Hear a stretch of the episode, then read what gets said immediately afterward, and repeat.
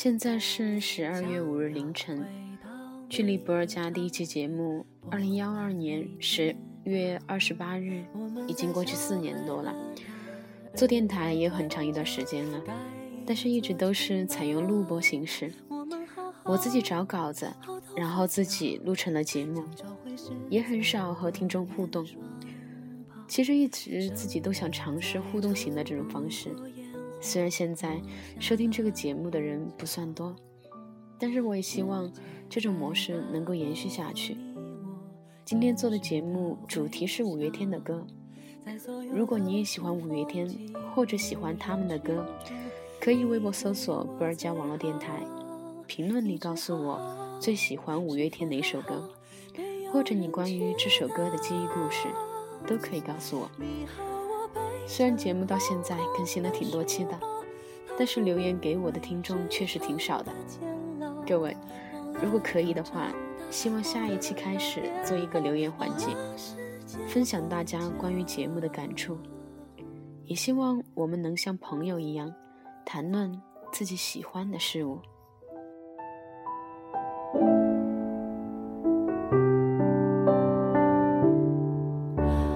最时刻，回忆总是最喧嚣。嗯，最近我最喜欢五月天一首歌，是新专辑的《任意门》。我想喜欢五月天很久的朋友，应该对的这首歌都挺有共鸣的吧？这首歌写了五月天从出道到现在很多事情，自己也找了关于这首歌的具体的一些解释。行天宫后。二楼前座那个小房间。高中的时候，阿信不务正业的进了吉他社，认识了怪兽。从一开始的互看不顺眼，到最后的臭味相投。怪兽去五金店买了一大堆隔音板，贴在自己的房间，成为他们练吉他、唱歌的小房间。就是这个小房间，成为了他们梦想开始的地方。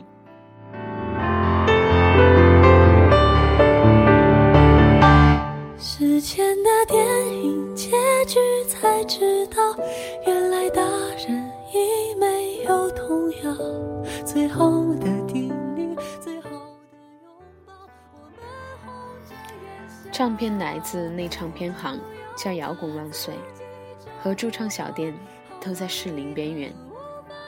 五月天曾经常驻唱的一个小店就在士林边缘，一边驻唱一边品尝美食。只是那个唱片行估计已经不在了吧。苗栗孩子搬到台北求学。苗栗孩子冠佑，一九九九年成为了五月天第四任鼓手，五月天就正式组成了。水手之子重考挤进信义路校园。信义路校园，台北师大附中。石头曾经说过自己很叛逆。跑到教学楼顶放鞭炮，因为毕业，剩下几个人还打着“强烈抗议石景航顺利毕业”的横幅，满操场跑。和高雄学弟当时看不顺眼，水手之子和高雄学弟石头和玛莎都是阿信怪兽的学弟。阿信和怪兽升入高二之后，社长的重任落在了玛莎和石头身上。然而那时玛莎和石头两个人互看不顺眼，经常争吵起来。只要是玛莎提的意见，石头一定投反对票。那年我们都冲出了南洋街，南洋是台北著名的补习街。阿信、怪兽、石头、玛莎四个人经过努力，也纷纷从高中毕业，进入大学。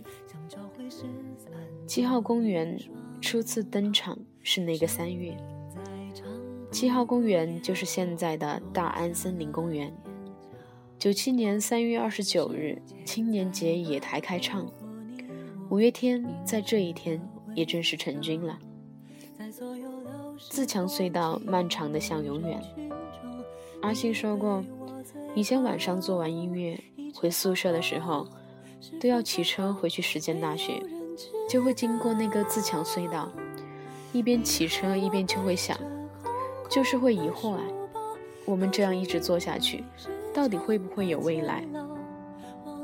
突然我觉得，明明时间这么短，明明青春那么短，明明可以让你实现梦想的时间那么短，有时候我就告诉我自己，我只能有一个自强隧道那么长的迷惑而已。椰林大道，谁放弃了律师的家业？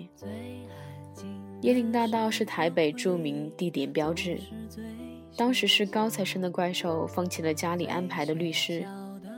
跑去玩起了音乐，还记得他们说第一首 MV 发行的时候，为了不让家里看见，还砸掉了家里的电视机。外滩风光，月出课本是那么新鲜。从回民街再飞到尖沙咀，男儿立志成名在望，不论多遥远，一离开台北，却依然想念台北。不管是上海还是西安和香港。对于他们来说，最想念的还是台北，还是他们的家。无名高地到鸟巢的十年，一路铺满汗水和泪水。零四年，五月天第一次到北京演出，在一个名叫无名高地的酒吧，当时只有三十多个人。后来幺二年，诺亚方舟鸟巢场，这次是二十万人。从无名高地到鸟巢。一点六公里，他们整整走了八年。平凡的我们也将回到平凡的世界，生活中充满孩子哭声、柴米和油盐。零二年石头结婚，零六年冠佑结婚，幺五年玛莎结婚，幺五年怪兽订婚。那阿信，你呢？曾和你走过麦迪逊花园，任意门外绕了一大圈。你问我全世界哪里最美？答案是你身边。二零一四年诺亚方舟巡回演唱会，唱进堪进堪称世界最高舞台的麦迪逊花园广场。瘦妈准备宵夜是大鸡腿。瘦妈是很支持怪兽做音乐的，也经常给几个人做宵夜，因为最喜欢的就是大鸡腿。最后连录音室的名字。都起名叫做大鸡腿。最后，每个梦想像任意门，往不同世界。而你的故事，现在正是起点。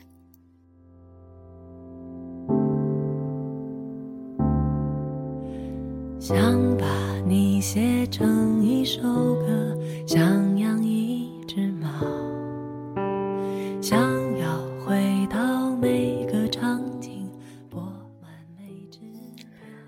微博搜索“不二家网络电台”，评论或者私信写下自己的故事或者片刻心情。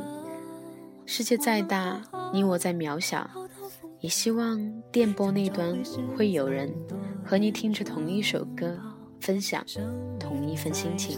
不过烟火落下了眼角世界再大，不过你我凝视的微笑。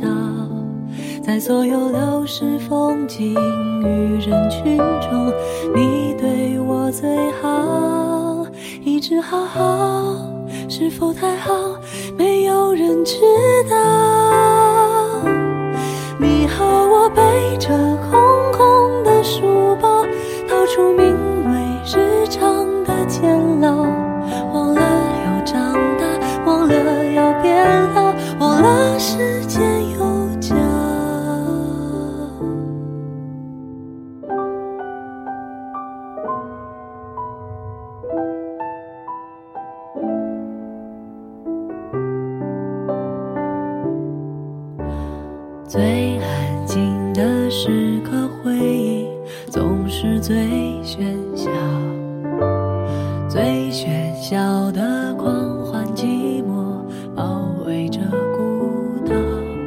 还以为驯服想念能